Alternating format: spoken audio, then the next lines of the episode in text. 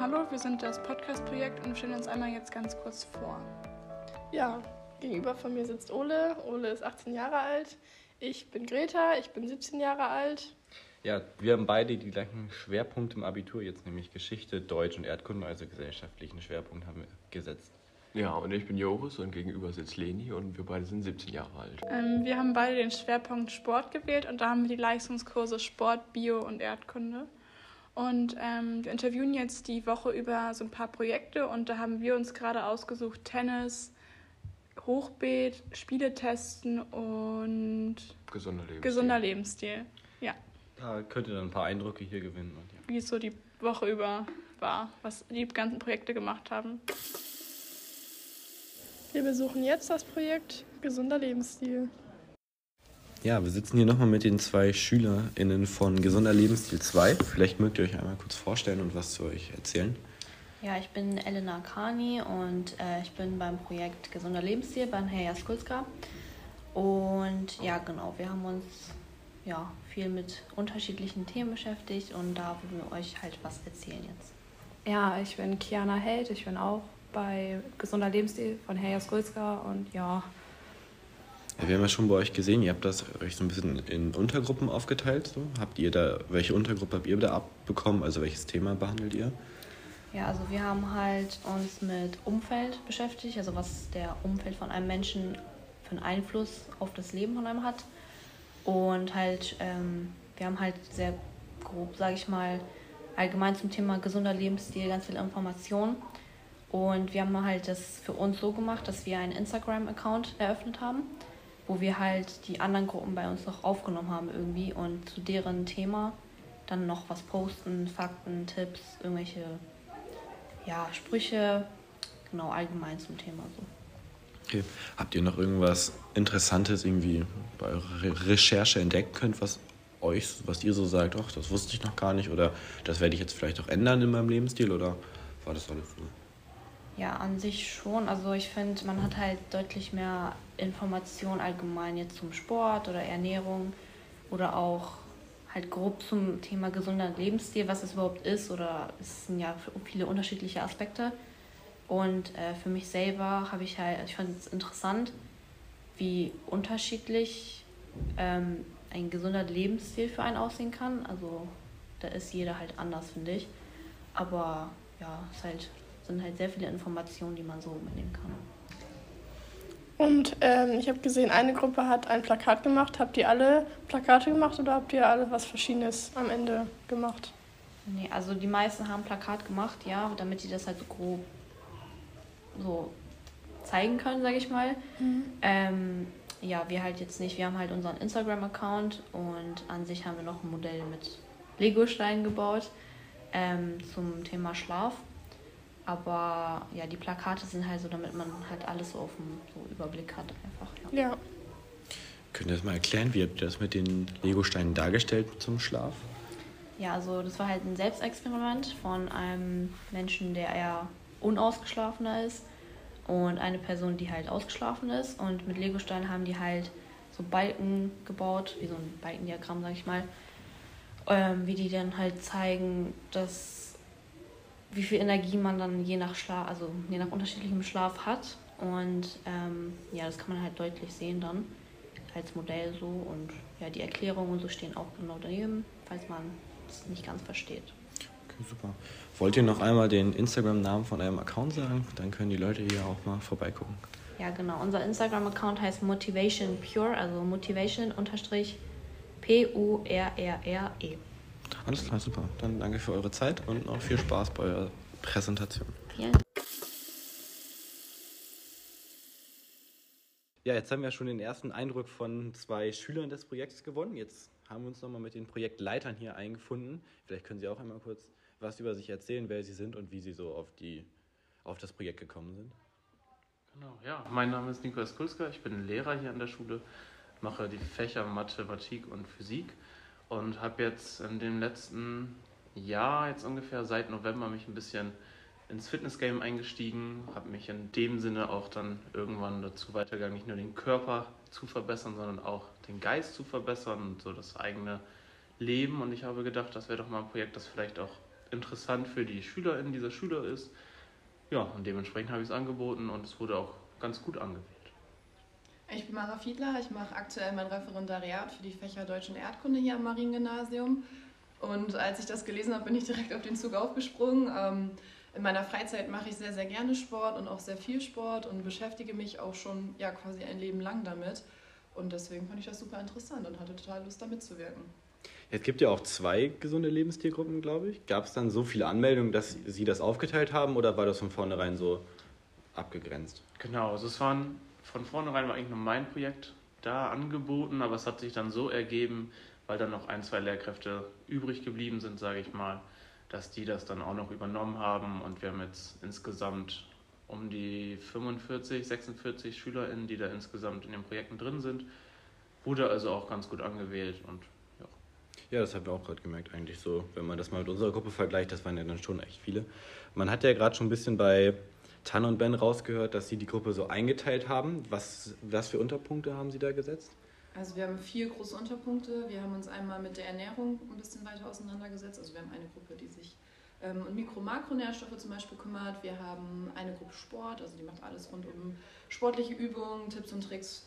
Ähm, dann haben wir eine Gruppe, die sich um Alltagsthemen kümmert, vor allem um das Schlafen. Also wie kann man zum Beispiel besser einschlafen, Schlaftipps, Beruhigungstipps, wie kann man mit Stress umgehen und eben halt diese, ja, wir nennen sie mal Mindset-Gruppe, die sich halt mit allem beschäftigt, was so mit unserer Psyche zu tun hat, was man da in die Richtung auf jeden Fall für sich tun kann. Ja, wie können wir uns das dann im Projekt vorstellen? Also gibt es dann Arbeitsphasen, was ist so ein bisschen das Ziel des Projekts? Wird es am Ende eine Präsentation geben? Also wir haben gerade schon mit den anderen Jungs gesprochen, die haben irgendwie eine PowerPoint gebastelt, die dann eigentlich gar nicht so vonnöten gewesen wäre. Also was? Genau. Also wir stellen uns vor, dass wir irgendwie diesen Raum gestalten, so dass die Leute, die was da reinkommen, sich das angucken und auch die Schüler, vielleicht auch dann am Samstag die Eltern, wie auch immer, irgendwas für sich mitnehmen können. Und äh, wenn da jetzt ein Poster hängt, was man durchlesen kann, ist das natürlich informativ. Oder wenn da irgendwie an vorne was präsentiert. Aber man nimmt für sich persönlich vielleicht nicht so viel mit, als wenn man einfach mal etwas macht, etwas tut. Das heißt, wir haben uns überlegt, ob wir bei Ernährung zum Beispiel uns ein Kochbuch, wird da, ist da eine Arbeit, sage ich mal. Das wird dann mit einem QR-Code da dargestellt, man wird, wird hochgeladen, denke ich mal auch noch. Und dann kann, kann man da zugreifen, wenn man zu Hause ist. Nochmal nachgucken, ja, wie war das hier im Kochbuch, kann was mitnehmen. Weil die Gruppe Sport hat sich, meines Standes noch, das kann sich natürlich noch ändern, überlegt, ähm, ja, Liegestütze sind da eigentlich etwas, was jeder irgendwie können müsste. Denkt man zumindest. Wie kann man das denn einfach machen? Diese werden dann eine Station, dann legen wir ein paar Matten hin und dann, okay, wie funktioniert ein Liegestütz? Welche Vorübungen gibt es dafür? Wie mache ich überhaupt einen richtigen Liegestütz? Und dass man so ein bisschen ins Tun kommt und nicht nur sich ein Poster durchliest, eine Präsentation anhört, sondern ein bisschen ja, als Zuschauer oder als jemand, der da ist, auch aktiv wird.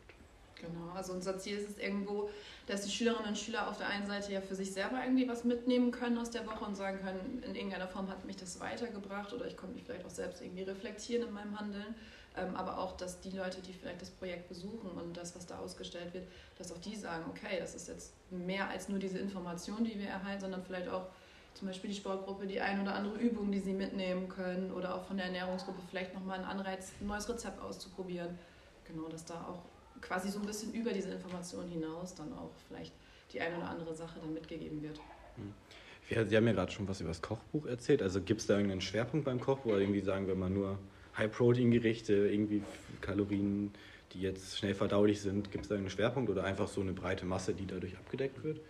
Ähm, weiß ich, glaube ich, noch nicht. Ich weiß noch nicht, ob die SchülerInnen das schon wissen, in welche Richtung es geht. Es wird vermutlich so ein bisschen High-Protein sein. Ähm, vielleicht wird es da aber auch Diätrezepte drin sein, ob das jetzt eine Low-Carb-Diät ist oder eine Low-Fat-Diät oder vielleicht auch einfach eine Diät in, durch ein Kaloriendefizit ohne dass man irgendeinen Stoff speziell reduziert, ja, wird sich, glaube ich, noch zeigen. Das werden wir sehen. Und wie gefällt Ihnen die Arbeit mit den Schülern bis jetzt? Also haben Sie sich das so vorgestellt? So. ähm, also ich persönlich finde es super schön, dass man auch mal neben dem Unterricht die Zeit hat, mit den Schülerinnen und Schülern in Kontakt zu treten. Also das ist natürlich jetzt auf einer viel persönlicheren Ebene. Man teilt irgendwie seine Erfahrungen, so das, was einem ja auch wichtig ist. Und gerade so bei dem Lebensstil und bei Sport kommt es ja auch viel darauf an, womit ist man schon in Berührung gekommen. Und da merkt man schon, dass, dass man einfach verschiedene Hintergründe hat, die dann irgendwie so zusammenkommen. Und das ist total nett, dass man da einfach diesen Austausch viel stärker fokussieren kann. Also dass dieser Austausch im Vordergrund steht und dass es eben halt nicht nur auf diese Zeit von 45 Minuten begrenzt ist, sondern darüber hinaus auch geht. Genau. Wir waren tatsächlich ein bisschen überrascht. Wir haben die Schülerinnen sich frei zuwählen lassen, zu welchem Bereich sie es möchten. Und wir hätten vermutet, dass die meisten bei Sport sind, weil das ist irgendwie aktiv, das kann man ja. machen. Vielleicht gehen von denen schon einige ins Fitnessstudio, ist vielleicht dann interessant. Oder machen irgendeinen anderen Sport, den sie einfließen lassen, sind im Sport-LK. Und dann tatsächlich war es jetzt nur eine Gruppe mit vier Leuten, die sich für Sport interessiert hat. Und bei Ernährung und Psychologie waren viel mehr. Das ja. hat uns ein bisschen überrascht, hätten wir gar nicht so eingeschätzt, aber das lernt man dann ja, während des Projektes und das macht auch wirklich Spaß.